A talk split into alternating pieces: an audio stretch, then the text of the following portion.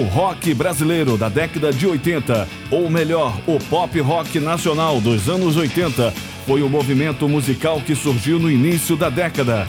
Foi batizado por Nelson Mota como B-Rock e é caracterizado por influências variadas, como New Wave, o punk, o pop e, em alguns casos, ritmos como o reggae. As letras das músicas falam, na maioria das vezes, sobre amores. Você não soube me amar. Didi. Você não soube me amar. A sair do underground, sair de ser marginalizado. Podia-se fazer tudo, tudo era possível. Só tudo isso é Brasil. Brasil, mostra a tua cara. Quero ver Sejam eles perdidos ou bem-sucedidos em algumas temáticas sociais, a maioria das bandas falava destes assuntos, sem deixar a música pesada emocionalmente. Estas temáticas eram abordadas muitas vezes em tom de brincadeira. Outra característica marcante do movimento, além disso, o visual também era próprio da época. Cabelos amarrados, gel, roupas coloridas e extravagantes completavam o figurino de muitas bandas. Tudo isso tinha influência principalmente de bandas do rock inglês e americano da mesma época, como The Cure, banda inglesa, Kiss, banda americana, para citar dois exemplos, mas tem outros, tem vários. A música foi catalisadora. As, as coisas começaram a acontecer em torno da música, mas foi para todo lado.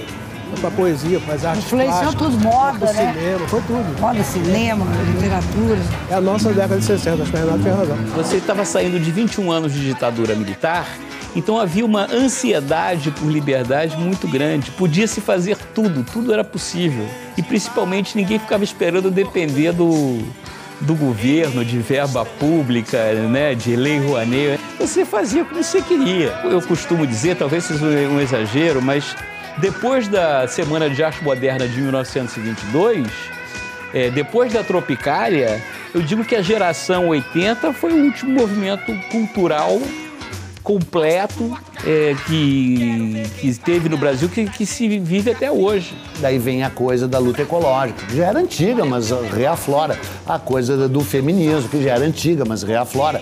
A coisa do, do, do- de, de contestação ao machismo, que já era antiga, mas reaflora.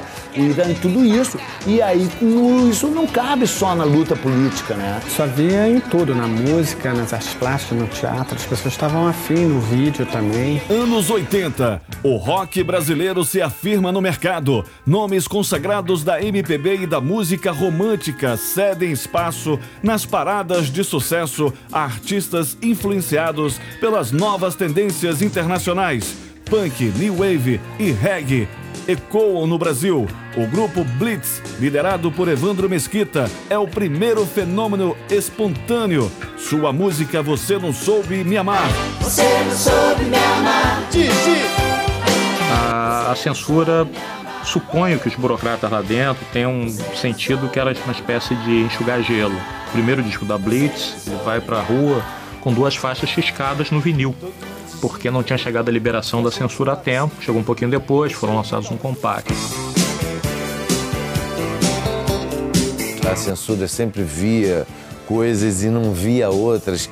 Eu acho que tem mil coisas aqui nesse disco, de várias leituras, depende da informação que o cara tem. E a gente resolveu fazer, foi uma ideia do Máriozinho, de riscar a master assim com um prego para mostrar para o público a agressão que a gente estava sofrendo na nossa música e passar para eles, olha, tem mais coisas que não estão deixando vocês ouvirem, mas então a gente riscou isso e acabou sendo um grande gancho desse disco.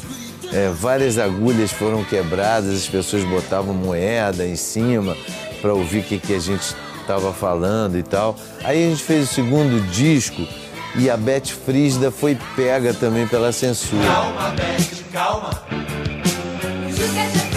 E minha mãe era decana, era professora de literatura da UFRJ, e eu fiz com ela uma carta para dona Solange, é, ela falando da, da importância, que era um documento histórico de linguagem de uma época que os palavrões entravam de uma maneira não agressiva, mas coloquial, de, de uma poesia de rua, tinha que ter essa, essa linguagem e tal. E a dona Solange parece que se sensibilizou e liberou a Beth Fries do segundo dia. De 1982, é sucesso nacional. Segue-se um surto de novos talentos como Barão Vermelho.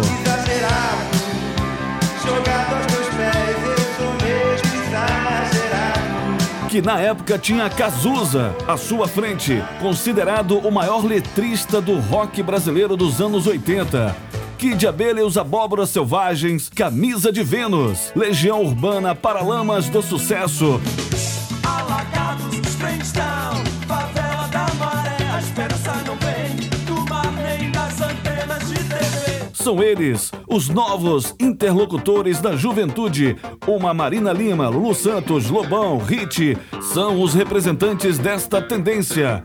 O grupo paulistano RPM. Pra você, eu deixo apenas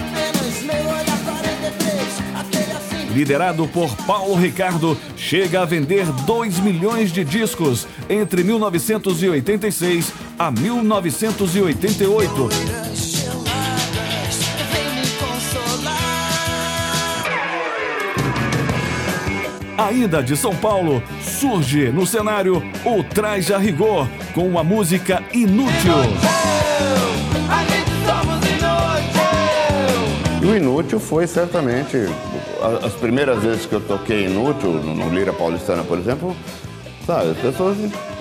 alguns entendiam, alguns não entendiam. Mas logo eles foram vendo que aquilo era.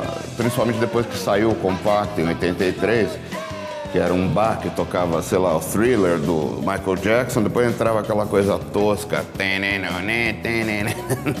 que era de propósito tosca, até para, olha, como a gente é inútil, a gente fala errado, a gente não consegue fazer nada e tal, né? E, e a gente se encontrou depois no, no aeroporto com o Ulisses, tiramos uma foto e tal, porque certamente foi uma divulgação boa e grátis pra gente, assim, né? Sem falar do Titãs, cujo disco Cabeça Dinossauro transforma-se em marco da musicalidade produzida no período.